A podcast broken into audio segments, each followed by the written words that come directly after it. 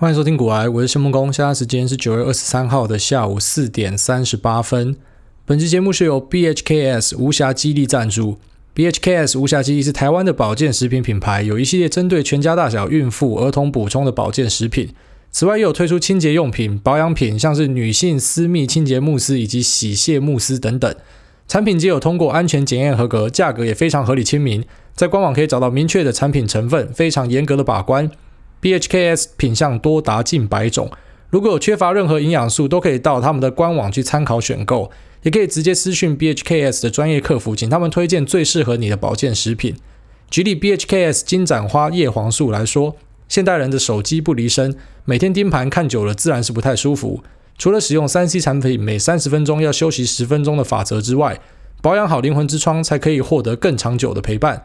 那我自己平常是有在吃叶黄素啦，感觉还不错。那 BHKS 的这款是采用游离型专利的叶黄素，搭配专利的 TG 型鱼油，让营养成分更容易被人体吸收。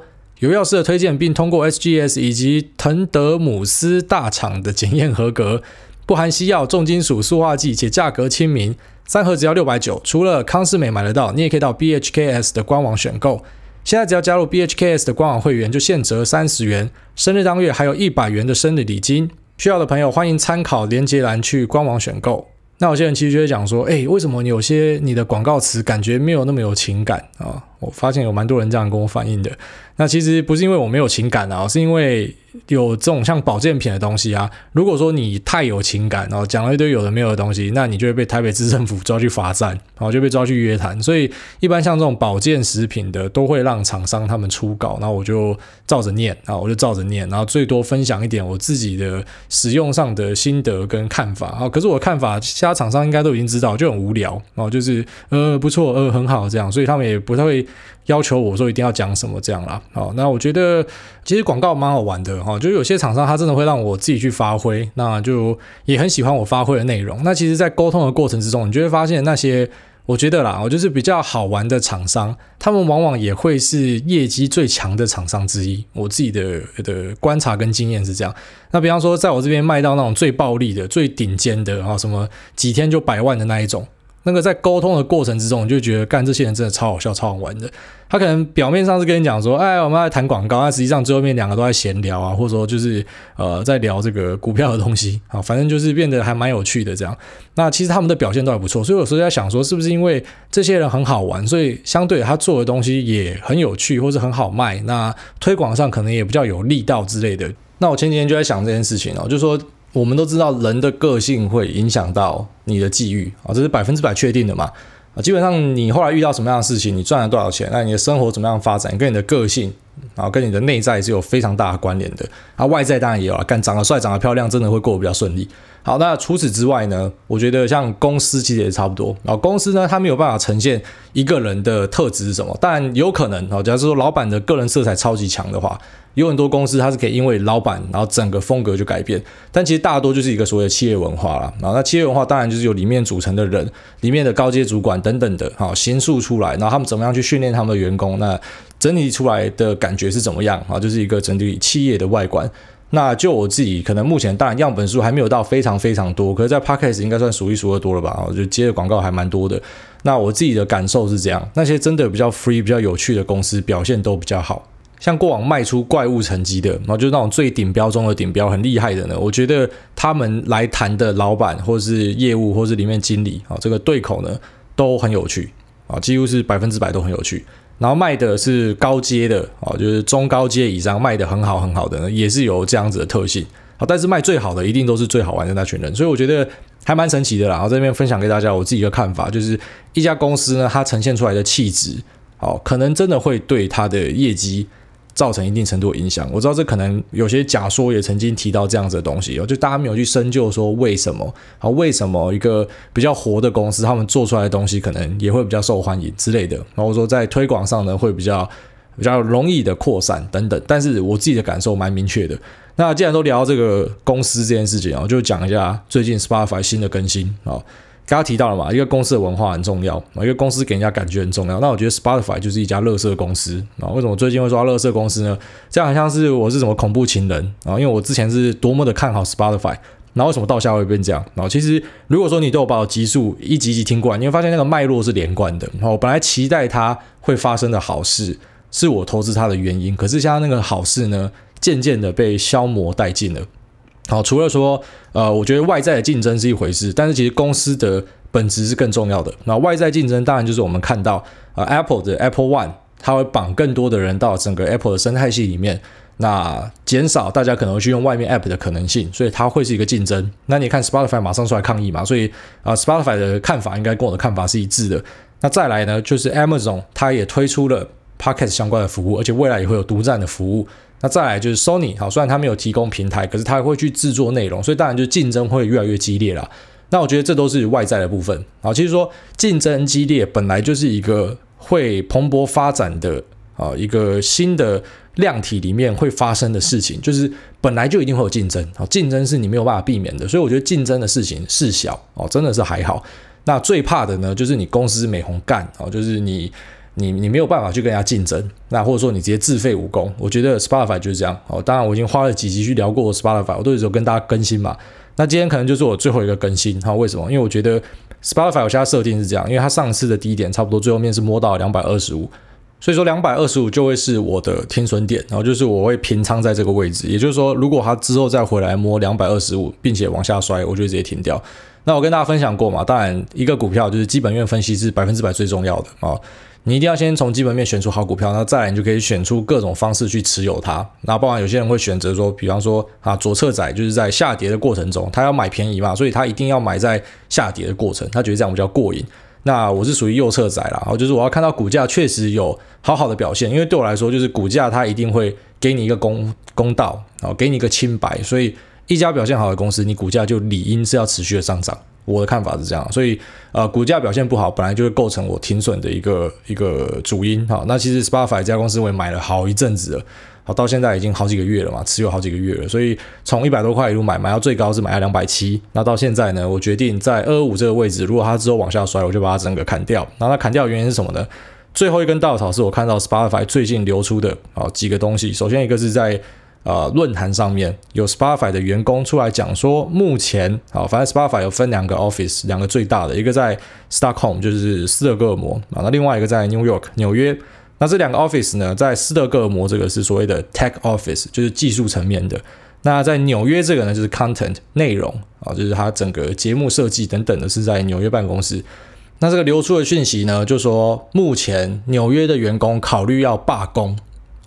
考虑要罢工，为什么？因为他们觉得 joergan 的节目里面呢，聊到这个关于 LGBTQIA Plus，哦，现在超长的，我之前只记得有这个 LGBT 这样，那现在是 LGBTQIA Plus，啊，这些人啊，就这些族群的人，或者说对这些族群感到同情的人，他们觉得 joergan 的一些节目冒犯到他们了，他们觉得啊，这个英文写说 alienated，好，就是被疏远了，他们觉得他们被疏离了，所以呢，如果公司不让他们有这个 editorial oversight，就是编辑的控管、编辑的监管。如果公司不给员工这个监管 Joe Rogan 的权利的话呢，那纽约办公室的要去罢工。好，我不知道大家看了这样的消息有什么样的看法啊？我先讲，我身边这种同志的朋友多不多？干超级多啊！他们还跟我分享同志的一些恶趣味啊。那我知道了，我觉得很好玩，很好笑。那我觉得真正的平权是什么？真正的平权是你要讲一个男生是傲懒教，你要讲一个女生臭鲍鱼，你要讲一个同性恋他妈死 gay 都是可以的哦。如果说我现在就只可以骂男生，然后我不可以骂女生，这个叫真正的女权吗？到底女权是什么？女权其实在我心目中的定义就是平权。好，到底这个 LGBTQ 的权是什么？我觉得这个权就是平权。好，并不是说你们有特权，并不是说你们骂不得。那前阵子其实在我自己的脸书上有发生这样的事情哦，反正就是我的脸书上呢有一群这个女权主义者的人跑出来啊，然后就提到讲说我在酸小粉红的那个留言里面呢，讲说你妈确诊啊，然后跟这个你妈入岛产生蕈状语，那就有人先讲说为什么你要拿妈妈来讲？而且我觉得很有趣的一点就是，那我拿爸爸讲，我拿你他妈姑爹来讲啊，我拿你妹你弟。干你哥哈！这些来讲的时候，为什么你都没有问题？为什么就是我在拿你妈来讲的时候有问题？那我觉得这些人他们那时候最疯的一点哈，就是我看到有一位啦，我就静静在看那边看大家讨论然后，因为那个那一篇贴文的留言非常多，然后分享也非常多嘛，所以我就静静在那边看。那就看到有一位讲说，好，股癌都不出来管他的粉丝啊，我都不出来管他的听众啦。那他的听众就是全部都是恐女啦，歧视女性。我想说，干。这个这个哪里歧视女性啊？我完全我完全无法理解。那于是他们就说好，我要就是退战再加抵制。那其实这个就是符合我很常讲的，就是我真的很讨厌这种所谓的在英文叫做 cancel culture 啊。那在台湾我我没有看到一个比较正式的翻译，但是我就先姑且把它翻译为抵制文化。啊，就像是美国左派，他们就很流行这种 cancel culture，就抵制文化。你不符合我的意，我就要抵制你。就像他们说要抵制这个古埃的粉砖，然后虽然他妈管你去死啊，你要你要抵制杀小，随便你去啊。那我之前有跟大家提过说，像我很讨厌这种匿名粉丝专业嘛，我觉得你匿名骂人是一个很没有格调的事情。那并且，呃，就算你有骂错，别人也告不到你啊，因为脸书就不会提供资料嘛。所以我觉得这是一个很 low 的事情。那我也建议大家说，你去看这样的东西很伤身又很伤脑啦，而且会让你充满仇恨嘛。所以我建议你把所有这种匿名的攻击型粉砖全部退掉。我那时候有讲过这话，可是我也不会告诉你说，哎，你要抵制他，哦，你要去脸书让他下架，你要去封锁他。我觉得。干就很蠢啊！就是每个人还是有选择啊，即便你是一个很很极端的声音，那很极端的声音也会有很极端的意见领袖去代表。那很极端的意见领袖可能就是这些所谓的匿名粉专，啊，有些人喜欢你就去吧。啊，只是我跟我听众的说法，就是说我觉得这个东西看多了伤身呐。然后确实有有蛮多人在这个 Apple 的留言就有写说，哦，还好这个 i 大有把我拉出来，不然我之前真的花很多时间在看这样的东西，然后就觉得每天都很生气这样。好，那对嘛，我就是告诉你说你有一个选择，可是我从来不会想说我要去抵制谁。我觉得这到底到底发生什么事情？那我觉得今天 Spotify 发生的事情也一样。如果你今天真的要去推广所谓的 LGBTQIA Plus 啊这些人的权利的话，那我觉得你要做的是更多的沟通啊，要有更多的，比方说像你说 Joe Rogan，你觉得他恐同嘛？虽然我我老实讲，我真的看不出来 Joe Rogan 恐同，因为 Joe Rogan 他被贴的标签真的太多了啊。为什么？因为他节目的特色就是他各派的人都会找来。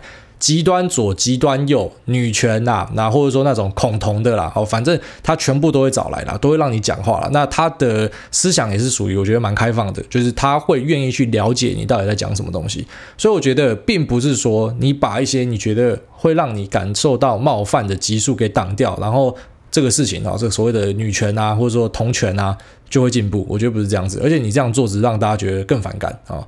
那我知道，是当然，目前我们。社会上的这些所谓的少数族群呢，他们是需要被保护的，那他们也是需要有更多的啊关注，然后更多的权利。大家知道有这些人的存在，我是完全认同的。可是我完全无法接受这种用抵制的方式来做事情。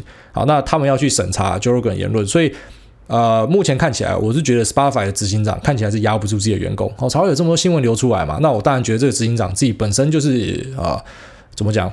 他就是一个做事不力的人啊！如果是我，你底下这些员工，我就全部先把你开除掉啊！因为我觉得很奇怪一点是，凭什么你们要去审查人家的东西？好，这个是公司的一个布局的策略。到底凭什么我要被你绑架？好，诶，你干，你是领我薪水来工作的，所以我完全无法理解啊！但有些人会说，啊，这个很好啊，哈，就是世界一家，太平一家，很多左派都是有这样的想法嘛，啊啊，就是共治啊，啊，干你就共产党啊！但我就觉得很蠢啊！所以目前看起来。这家公司呢，我觉得就已经没有太多的啊，比方说，呃，愿意要给他加仓的理由，至少目前看不到，因为他本来把右派的意见领袖的东西 ban 掉，已经 ban 掉一百集了，那现在又要再把这个 LGBTQIA Plus 再 ban 掉，哦，可能又要再 ban 另外的一百集。那之后呢，可能包含说像我刚才提到的，哎，男权会不会出来讲话啊？哎，你你之前都在讲人家女生怎么样嘛？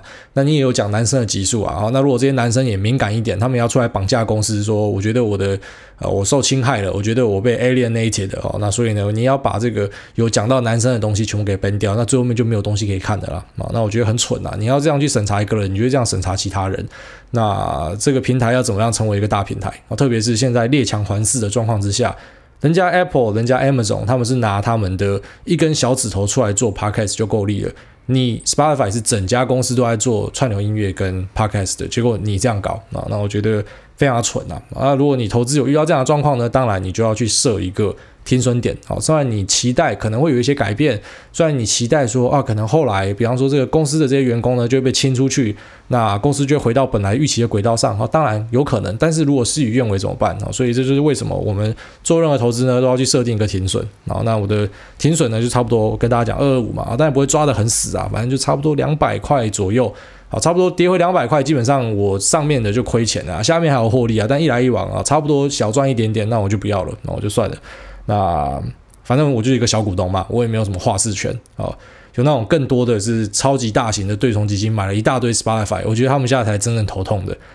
好，那我们接下来就跟大家聊一下这个 TikTok 的最新的话题。啊。那目前最新的话题是这样啊，就字节跳动呢，它成立一家 SPV，那这 SPV 呢叫做 TikTok Global 哦，就 TikTok 全球，目前还没有翻译啊，我们今天姑且叫它 TikTok 全球哦，TikTok Global。那这 TikTok Global 呢会由 Bydance 字节跳动持有里面的八十趴的股份啊，那另外的二十趴的股份呢会由 Walmart 跟 Oracle 去分，Oracle 会拿十二点五趴，那 Walmart 会拿七点五趴。那看起来 Bydance 还是拿很大的股份嘛，但是其实 Bydance 字节跳动它本身啊里面有四成就是美国投资人啊，就是美国的这些新创啊，这些投资新创的这些什么风险创投啦。好，那这些风险创投持有四十趴嘛，所以四十趴去乘以八十趴，在新公司里面他们有八十趴，所以是三十二趴。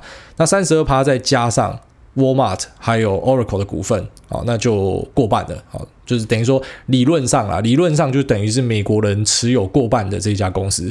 那再来一个附加条件啊，附加条件就是目前预计里面的五席董事会有四席是美国人，然后一席就是目前字节跳动老板张一鸣哦，所以当然有四席是美国人的话，基本上这家公司就是在美国的控制之下了，好。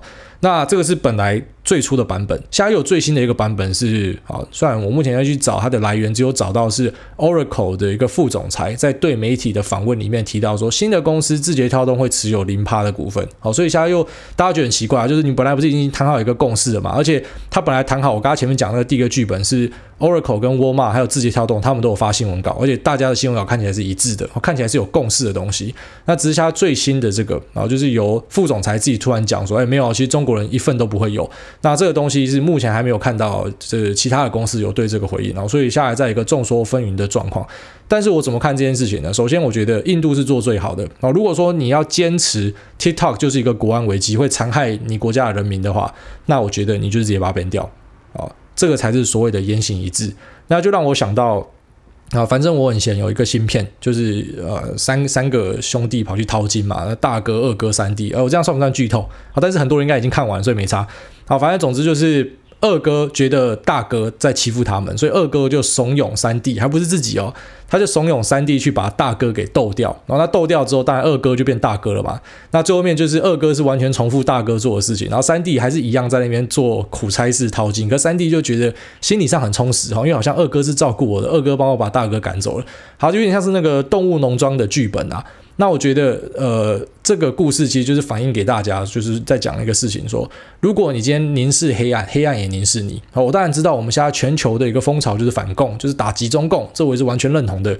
可是如果你是用中共的这种巧取豪夺，那甚至有点不要脸的手段在做事的话，我觉得你就是把自己变成另外一个中共。好，虽然说直接变成一个共产党政权嘛，没有啦，没有滑坡到那种程度啦。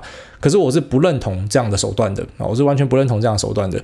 我觉得印度做的是最好的，你就直接把它 ban 掉嘛，我直接把你在海外的东西都掐死嘛。可是问题不是啊，所以川普才会被有些人讲说是什么川建国同志嘛，就是讽刺他说，其实你川普根本就是在打假球，你嘴巴上都讲说我要去打击中国，可是实际上呢，你跟中国还是有很多眉来眼去的部分啊。那其实目前美国我觉得呃朝野共识就是打击中国啦，所以你要讲说拜登上任就完全不会打中国，我是不信。好，虽然我觉得呃川普。他打的力道一定还是比较大的，好，但是其实目前朝野都是在打中国，而川普真的有一点这种眉来眼去的味道在里面。首先，他不直接把一个好，他讲是所谓的国安危机的东西给 ban 掉，我觉得就非常莫名其妙。如果真的这么危险，你应该就直接把直接把它 ban 掉。如果你真的觉得这不好，你就要把它杀掉。那我觉得很多人会讲说，可能川普他就是一个商人、生意人嘛，所以他会希望找一个 win-win 的 solution。因为如果今天是 John Bolton 哦，大家还记不记得之前有一个 John Bolton 有出书，然后那个超级老鹰派啊，超级大鹰派，然后他觉得川普啊，他觉得川普在打假球。我觉得如果今天是 John Bolton 当总统，他可能就会做像印度这样，直接把他封杀掉哦，因为他比较直接嘛。那川普的做法就是，你知道在贸易战那时候也是这样嘛，哦，进进退退的啊，我一下跟习近平是朋友，一下又不是朋友，一下是朋友，一下你爱我，一下我不爱你啊，就是啊，在玩这种这种跳恰恰的游戏啊。那其实这个跳恰恰的东西看久了哦，其实我也觉得有点腻。那其实我觉得最反感的还是这个。对于 TikTok 的巧取豪夺，那我觉得这个是一个民主国家不应该这样干的。那当然，目前讲这一点逆风嘛啊，反正打击中国，你用什么手段都可以啦。然后可能就是你要笑我老派啊，甚至有些人搞不好会因为这样讲说啊，你左交啦，你太理想化哈，随便，反正现在被贴标签还不够嘛啊。但是我的看法是，你应该要做，就要像印度这样，你直接把它 ban 掉，才符合你讲的所谓的国安危机。那我看了 Ben Thompson 啊，就是一个旅居台湾的分析师，他写的甚至更露骨。他讲说，为什么其实本来是 Microsoft 要拿嘛？为什么最后面会从 Microsoft 跑去 Oracle 手上？那很简单，因为 Oracle 的 Larry Ellison 啊，老板呢，他是 Trump donor，他是有在捐钱给川普的，然后帮川普办募款参会的，所以他直接他这样写，基本上就直接去讲说，川普政府就是为了图利啦啊，因为很很奇怪嘛，因为其实像 Ben Thompson，我觉得他已经。变成是一个他的立场算是非常明确的在反共的，对于中国很多东西他是非常严肃的在看待。我觉得跟他住在台湾有关系啊，那他就所以他用词就更强烈，他觉得川普根本就在图利人家。那其实 Ben Thompson 讲的有些东西我也不是完全认同哦，就比方说他有提到说像 TikTok 哦，TikTok 它是真的有用演算法去呃推对中共有利的东西，然后把中共不利的东西 ban 掉。他其中一个举例讲说，比方说像是 BLM 的东西找不到，那其实这个说法跟台湾主流的哈，就是所谓的挺川普的人的说法是完全相反的，或者说在美国的一些说法是相反的。大家常听到的说法应该是这样，就是其实 BLM Black Lives Matter 哈，黑命贵，或者说随便你要怎么称呼它，反正就是目前一群在美国制造很多动乱、烧杀掳掠的团体。啊当然他们，你可以说它是部分的老鼠屎嘛，但是有很多人就打着这个大旗，然后在外面乱搞嘛。那还有另外一个组织叫 Antifa 啊，那大家都想说这其实就是共产党在背后哦，要么就是资金援助他们，要么就是哦有特务在帮忙，所以呢，呃这两个组织呢才可以在美国各地制造动乱，去影响美国的选情等等的哦。我相信你们应该很常看到这样的剧本。所以，如果说 BLM 是对中共有利的话，那为什么中共要把它 filter 掉啊？为什么字节跳动要把它 filter 掉？所以我觉得，呃，像是 Ben Thompson 的一些指控呢，我觉得也不是，呃，就是基以我自己的经验来看呢，我觉得也不是很公允这样。其实现在中共有点像是一个世界大魔王，所以当我们发生了什么很奇怪的东西，我们第一个就怪给中共啊，这很合理嘛。那只是我比较不喜欢的一点是。你知道，其实现在有很多的啊粉砖啊，或一些节目啊，那或者一些电视台嘛，他们基本上反中已经反到一种哦，反正什么事情都是中国害的啦啊。那我觉得这个就有点放弃思考的味道，我就是放弃思考了，因为。如果说你把这些节目的反中的成分拉掉，你会发现他们一点内容都没有。他就是告诉你说中共好可怕，中共好讨厌。那当然我们也可以做这样的节目啊，我每集就要跟你骂中国。我告诉你收视率一定超高，因为他台湾人就有一群人非常喜欢这样子的内容。好，所以我觉得我们要去检讨中国的时候，应该是这样，我们要用一个聪明的方法去打击中共才对啊。那绝对不是去使用包含共产党自己的惯用手法。啊，就是啊，我可能巧取豪夺啊，偷你东西啊，我们绝对不可以用这个手法，因为我们可能就会制造出另外一个类共产党的政权。所以最好的方式，其实真的还是印度做的那一招，我直接把你崩掉啊，就崩掉就就没有夜长梦多了嘛，啊，所有事情就结束了嘛。可是你又发现说，啊，像美国目前啊，哈，目前。还是在一个跳恰恰的节奏，反正他们也是想要获利的。然后基本上这个案子如果真的谈下来啊，Oracle 跟沃尔玛真的吃到的话，那上去 IPO，美国的这些啊创投基金他们真的都赚翻啊，沃尔玛跟 Oracle 跟你保证啊，绝对是赚到一个翻掉。好，所以最后面就变成大家一起赚钱嘛。好，所以你知道到最后就变很讽刺，就这样。然后大家都跟你讲国安，大家都跟你讲要反共要什么，可是其实很多人是借着这样的议题，然后在里面吸血，在里面获利啊。其实台湾也很多这样的人啊。你把他的反中红利给扣掉，他什么东西都没了啊。但是他们其实巴不得共产党存在。老实讲，因为共产党如果不存在，他们就根本就没有东西可以玩的啊。那很多人就是呈现一个这样子很讽刺的一个状况。好，那最后面我就跟大家分享一句话啊，这个是英国的一个作家叫做 Samuel Johnson 讲过的啊。那这 Samuel Johnson 大家可能不知道他是谁，可是你一定看过他。如果你有看过一个迷因图呢，是一个大叔啊，带着像白色的卷发，然后拿着一本书，上面写我到底看了三小，那你就知道他是谁，他就是 Samuel Johnson。那 Samuel Johnson 呢，曾经讲过一句话，然后他说这个。Patriotism is the last refuge of a scoundrel。哦，就是说，爱国主义呢是无赖最后的避难所。哦，为什么会这样讲呢？因为他认为很多人他们扭曲了爱国的本质，好，把爱国变成一种信仰。那我们的社会呢，就会变成大家都在争论，到底谁比较爱国，谁不爱国啊？到底谁是中共同路人，谁不是中共同路人？然后就是我们每天都在讨论这样的东西。那这其实让我们整体的社会去停滞，而且会让很多的讨论，哦，就因为这样子，然后被封杀掉。我相信大家也感受到最近台湾这样的风气了吧？哦，就是反正我只要打着反中，那你只要跟我不合的，我就可以直接帮你贴一个标签，好像说你就是在支持中共或什么的。反正只有呃一些认同的声音是可以发生的，而而且我觉得这样子其实是很不好的现象哦。就是虽然目前看起来名气可用哦，可是到最后会发现，你知道。目前看起来，那种中共同路人好像已经比不是中共同路人还要多了。啊，那你最后面就会变成你可能就变成很偏锋的一小支的人，然后你们把其他人都当敌人，好，那这对国家发展真的是好事吗？好，所以我觉得其实看了川普的这个 TikTok 案例，我觉得你知道，其实我们在看一些事情上面，我们用很多呃这种情绪的情感上的东西去分析，你真的是看不准的。好，你如果直接用利益去分析，你就看懂了。那你也看得出来，目前美国就是想要抢 TikTok 啊，TikTok 就是如果真的像大家讲的是烂东西，他们也不要这样抢了，直接把你封掉就好。可是大家最后面就是想要赚钱啊，大家都想要分一杯羹。那我觉得我还讲的算保守的话，Ben Thompson 就直接讲了，其实这个就是为了要让呃这个 Larry Ellison 啊 Oracle 的老板有获利的机会，或者说川普的支持者有获利的机会。你看，连美国自己哈自己美国人他们都有这样的争论的。那我觉得在我们外面看的人，其实。哦，感受也很深呐，就差不多真的是这样子的状况，所以这集节目好像都在跟大家讲，都是有偏到政治的东西，哦，包含什么 Spotify，或是包含现在在跟大家聊的这个 TikTok，我觉得啊背后的这个政治的角力，哦，或者说在公司里面关于这种政治的角力呢，其实都是比这个商业的本质还要来得大的，然后这也是为什么我不会在我的。啊，群组里面疯掉，大家去聊政治，因为我觉得聊政治是很正常的哦。政治跟经济一定就是高度相关的，所以像之前什么韩国瑜啊、陈明通啊，在那边讲说什么政治归政治，经济归经济哦，那个就骗人的啦，不可不可能的。所以啊、呃，这种东西是一定会发生的，只是可能未来到选前，因为我知道选前一定会有一些人会想要利用哦。现在可能看到我们的群组人多哦，不管是哪个阵营的，可能会想在里面洗风向啊、贴图啊什么。那我可能等到选举的时候才会做管制。然后，但在选举前，我觉得大家也记得。这两个例子哈，就有点像是长一个见闻吧。就你会发现啊，原来其实政治是可以这样子去影响商业的东西啊。那很多事情呢，事与愿违了。你用数字去算，那或者说你去看一个公司怎么样经营，怎么样营运，那你怎么算，你都算不到有这样的东西。你怎么算，都算不到有这种左交员工。那你也算不到说啊，TikTok 是一个高速发展中的公司，可最后面呢，变成好好像是当初列强要去抢中国一样。好，当然这边我还是得下警语，好，不然大家又要讲我是中共同路人啊。我觉得中国被打活该。好，我的手段是更激烈的，我建议的手段是你直接把 TikTok ban 掉，结果你看不敢 ban 嘛，然后就不 ban 嘛。那当然，我觉得这件事情还没有到一个定论啊，最后面会怎么样？我觉得相信不只是川普政府啊，可能美国的民主党他们也正在看哦。如果发现，比方说啊，川普真的是要图利，像 Ben Thompson 讲的这样子。我相信他们一定也不会放过这个机会，一定会非常用力的打，哦，非常用力的打下去，所以最后面还有变数啦。那这件事就大概先跟大家分享到这哦，有什么样的看法呢？都欢迎来留言，或者说我们直接在呃这个 Telegram 里面讨论哦，脸书下面留言也没问题啦。好，那我们就进入 Q&A 的部分。那 Q&A 这边有一段广告呢，是由家乐福线上购物所赞助。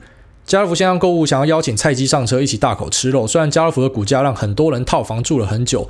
但还是诚意回馈给支持和爱好者。九月三十号前注册线上会员就送你三百元，输入折扣码 G O A Y E 一千八再折两百，首购只要买满四九九就免运费。这是家乐福线上购物目前最大方的折扣，一定要拿下来。常温、冷藏、冷冻，不同同温层的商品种类齐全，一站就可以买齐，迅速送到家。非常方便，推荐给需要的大家。那你可以在连接栏看到这个折扣码跟购买的连接，在这边提供给中秋节想要烤肉的大家。好，那就第一位，这个板桥酸民说五星跟风啊，我就对股票什么的都不懂，就是纯听干话，爽跟风啊，感谢支持。下面一位资深菜鸡姆斯小弟弟说。五星吹起来，口条好，思绪清楚，每期节目都有很好的节奏，听得很轻松、很舒服的节目。我试过稿写好多，念几次也很难达到这样的境界。特爱听这个节目，在此特别感谢主委的一些观念。特爱这句：再好的标的，不好的时机点也会很惨；再不好的标的，买的时机好也是有可观的获利。想问问主委对于海运股的看法？感觉远东运价都在高点，营收也一直成长，呃，股价近期却一直修正。车上的菜鸡心慌慌，该获利了结还是继续长抱呢？呃，这个你要看运价哦，我觉得你要去查一下这个波罗的海指数啦。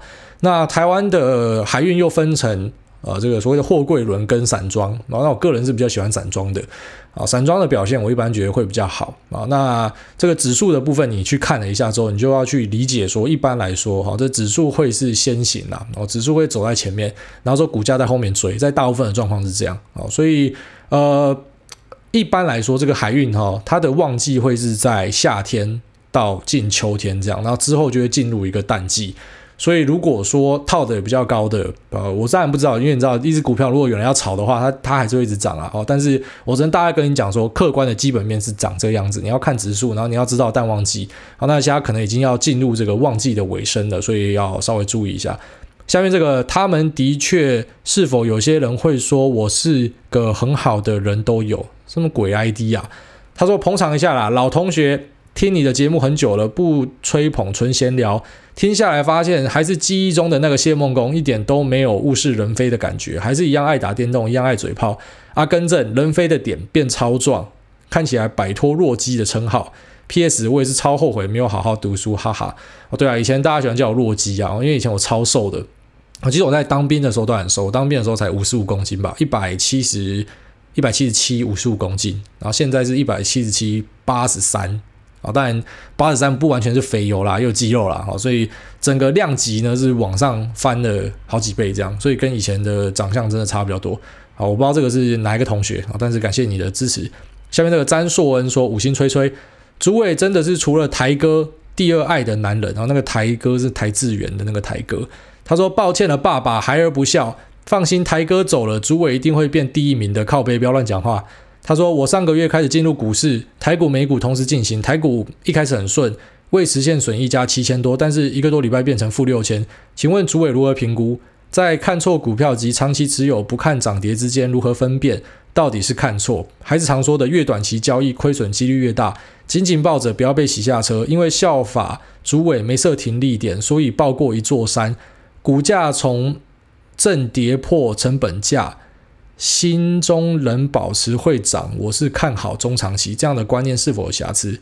呃，看状况，好看状况。但其实我也不是说没有设这个停利跟停损啊，啊，像刚刚好前面就跟大家聊到 Spotify，呃，当然还是以基本面的状况，然后再辅以股价的走势去设定一个所谓的停损点啊。那停利我分享过动态停利，要讲了好几次，又有人做笔记，你可以参考一下。那因为其实，在台股真的很容易有这种爆过一座山的状况啊。美股我会告诉你，可能。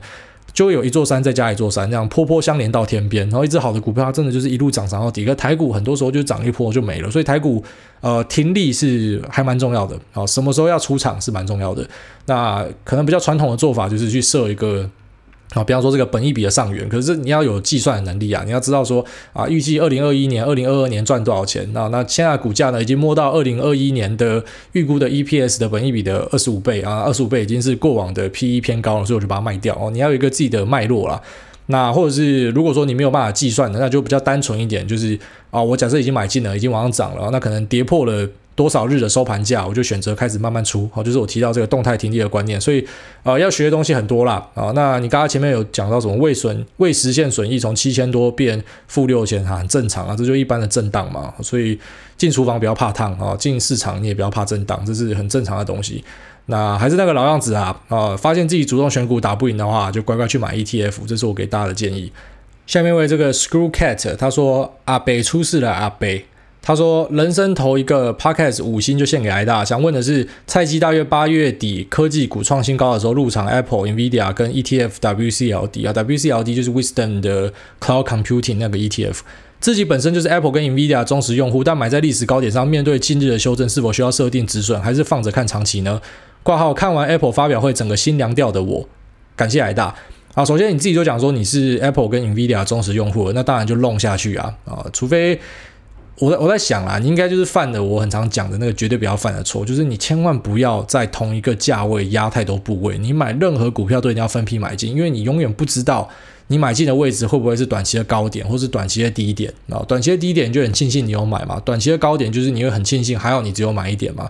所以以呃，一般的布局来讲啊，什么一个礼拜、一个月都是很正常的，千万不要在同一个位置买太多，因为你可能就会很衰小。像你这样，就是买在八月底，八月底那时候就是孙正义的选择权的高峰嘛，然后股价炒到超级高，美国选择权的呃数量是最高的时候，就是在八月底那时候。那我相信要回到八月底那个高点是有机会的啊，只是它可能会需要一点时间，除非像是 Zoom 这种非常暴利的股票，然后 Zoom 已经冲回去再创新高了啊。但是好像你提到的 Apple 啊、Nvidia 啊。我觉得都没有那么容易啊，没有那么容易回去那时候高点。其实本来就是它跌下来之后，你再慢慢买嘛啊。比方说你五百买了一股，然后之后很衰小跌到四百二，你再买一股，可是这样子一来一往不就平均的嘛哦？反正重点就是你最后面你买进你这个成本呢，应该是好。比方说你分期买进，然后最后面它会成为一个平滑的成本，这才是合理的。好，下面一位 Ivan Chen T T T，他说五星评价选我。优质节目五星评价，内容够水准，节奏很刚好，不会像有些节目虽然内容不错，但就是不时会想看一下时间轴还剩多久才结束啊。感谢他说最近特别注意到反脆弱这个概念，想请教主委对于保险的看法如何？有些人觉得只要自己钱存得够多，碰到意外可以 cover 就够了，完全不用靠保险。如果主委对保险是正面的看法，那您觉得最好占资产配置的几成为宜呢？挂号以每年可投资金额五十万台币为例，谢谢。我觉得你用反脆弱去讲还蛮有意思的啊。那反脆弱在塔雷伯的这个观念里面也提到一个所谓的这个杠铃策略了啊。那杠铃策略就是说，九成的钱呢，你是放在很保守的东西，什么现金啊、债券啊这样的东西啊。那可能剩下一成的钱呢，你就可以拿去使用。包含说像选择权，或者像是 CDS 哦，CDS 一般散户买不到啦。但像 Bill Ackman 那时候在赌三月崩盘的时候，就使用 CDS 嘛。好，这类的东西的特色呢，就是它的下档风险是有限的哦，但是上档的获利呢是可以非常巨大的哦。这就是所谓的反脆弱的杠铃配置啊。那我觉得保险这东西真的见仁见智哈，比方说像我之前就有拴过我妹啊，还有一些朋友啊，就是他们可能薪水的一大部分要拿去缴保费，那我就想说，干你你的命就不值几个钱，你就赚那一点钱，你去保保险干嘛？可是他们的说法也蛮妙的，他们就说就是因为没钱才要保险啊，就是因为没有钱，所以如果遇到意外呢，更没有办法负担，所以更需要保险。可是我就觉得，那你这样保险，哎，你你光是缴保费就把自己弄垮了，好，所以这是一个两难，你知道吗？像是那个 Big Short 那部电影，然后这个大卖空呢。他不就是为了去缴这个保费，缴到他的投资人全部都要撤出嘛？啊，所以如果说今天缴保费对你来说是一个很大的负担的话呢，那这本身也是一个很没有意义的事情嘛。啊反正生死有命，富贵在天呐。啊，如果说你什么东西都要怕，什么东西都要做到极限的话，那我建议你开车也戴个安全帽，穿个这个防摔衣进去开车会更保险呐。然后时速就开三十，哦，这样也也不是很棒的做法嘛。那可能可以自己就像你讲的啦，就应用这个反脆弱的。的观念啊，你可能就是配一部分的资金，那照这样来算的话，可能就是五趴到十趴，十趴极限，十趴可能都太多啊，然后去当成是一个所谓的反脆弱的部位。然后假设你自己出事的话，我说你这样听起来这样讽刺，自己出事的话，那这个上档的获利就很大啊。那看你怎么样去解读这件事情啊。那我没有办法给你一个正确的答案。好，下面一位这个 Airport Airportfin 说甘蔗青无糖去冰，感谢诸位。主委出现真的很赞，帮我们这些股市菜鸡解码股票投资概投资概念，已推荐给很多朋友和客户。认识的很多人从来都没有想过这些股票趋势科技原来影响我们的生活。谢谢你的出现，希望你的节目可以吸引更多志同道合的人，台湾能有更健康的投资环境。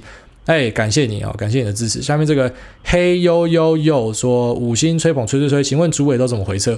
呃，我回撤其实都是用比较土炮的方式，哎，啊，我回撤就是直接就是拉过往的走势去看，比方说一些股市的。然后一些股票的股性啊，我知道讲股性这个，人都会讲说，哎，你你怎么会讲玄学的东西？我觉得也不是啊，我觉得股性就是反映了一家公司，包含啊、像是特斯拉，你知道它就是每天就是涨跌五趴这样嘛，就是它的股性啊，所以你就知道特斯拉你不太好去追高，因为你追高很容易就买在一个水岸第一排嘛。那有些股票的股性呢，就是属于它不叫不会动的，可是它每次只要摸到，比方说季平均成本线，它就开始往上继续走。那像很多船产就是属于这样的走势。那有些股票呢，它就是在好消息出完之后呢，它就是必定会崩底。然后过往只要在这个景气循环的高点之后，它就开始提早往下摔，这也是它的一个股性啊。那我觉得。啊、呃，其实用眼睛看就还不错了，除非你是那种什么量化交易者，你是碰几百几千张股票，不然我觉得其实也不一定要用到程式啊。啊、哦，那个股的部分我都是直接用眼睛回去看。那如果是 ETF 的话呢，ETF 在网络上有很多回测软体，然后我之前在这个 Telegram 跟 Facebook 也有贴过啊。ETF 的回测就是你要去知道每支 ETF 的绩效的比拼嘛，那我觉得它就蛮适合用这种哈回测网站去比看看，你也可以测试看看说怎样的配置比较好。好，下面这个高中生也可以搞投资，说高中生开吹，吹爆癌大，从高一开始投资到现在，听了癌大开始修正自己的投资观念，从小资金开始翻到了有出国的留学资金，吹吹吹爆癌大，有推荐给朋友，没有资金也可以先进来建立自己的投资观。呃，我看了之后我不知道该说什么，所以你你意思说高一开始投资到现在，然后听了癌大的投资观念之后。你就翻到了有出国留学资金。呃，我的节目也从三月开始到现在，所以其实也才差不多半年。所以半年你就从小资金翻到留学资金。干少年股神啊！结论，你就是少年股神啊！恭喜你！那其实这一波从三月到七月之间哦，节目那时候一直跟大家更新嘛，那时候是最容易做的时候，确实是谁进来都会赚钱。但从七月多开始，我就跟大家讲说，开始有难度了。那我相信到现在大家应该已经感受到，三月多那时候到现在已经完全是不同气氛了，那个操作起来难度是差很多了。那我知道，其实现在各个。很多网站啊，很多媒体都在告诉你说，今年是不管是台湾，或是说全球，好像美国的 Robinhood、eToro 散户都是有史以来最多散户进来投资的一年啊，因为可能见到一个有史以来最猛的垄断嘛，所以让投资进入大家的生活等等的。那所以很多人就在告诉你说啊，这些人可能会受伤或什么。我觉得。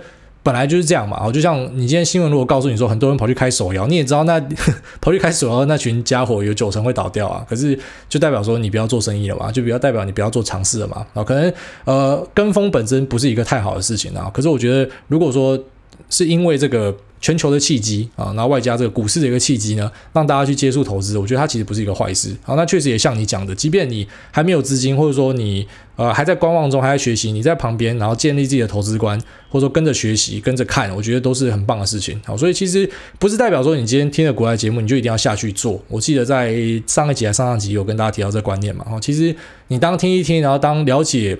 一些时局的判断，我觉得也不错啦。啊，比方说，刚刚前面聊到这 TikTok，如果你用这个国安危机去看，你会看不懂，你会觉得干到底在干嘛？可是如果你用利益的角度去分析，啊、就突然就完全看懂了这样子。好，那这期节目就先到这边啊。那后面还有一些问题，我没有办法每一个都回答到啊。你可能就想办法在这个我每个礼拜三六上传嘛，所以就可能每个礼拜一的下午之类的。像那个 GG 就蛮厉害的，他之前他每次只要想要问什么，他都是有办法刷到最前面哦。你只要在。呃，可能提早两天去留言，他就会刚好在我要录音的时候会跑到最前面去。如果你坚持要问我的话啊，那其实我发现蛮多问题，大家都可以在我们的社群获得解答啊。那其实社群里面厉害的人真的很多啦，那也不一定要问我啊。所以我希望我们这边就可以持续的为大家去解决一些投资上的疑难杂症，那并且带来最新的一些更新。好了，那这期节目先到这边，就祝大家周三愉快，拜。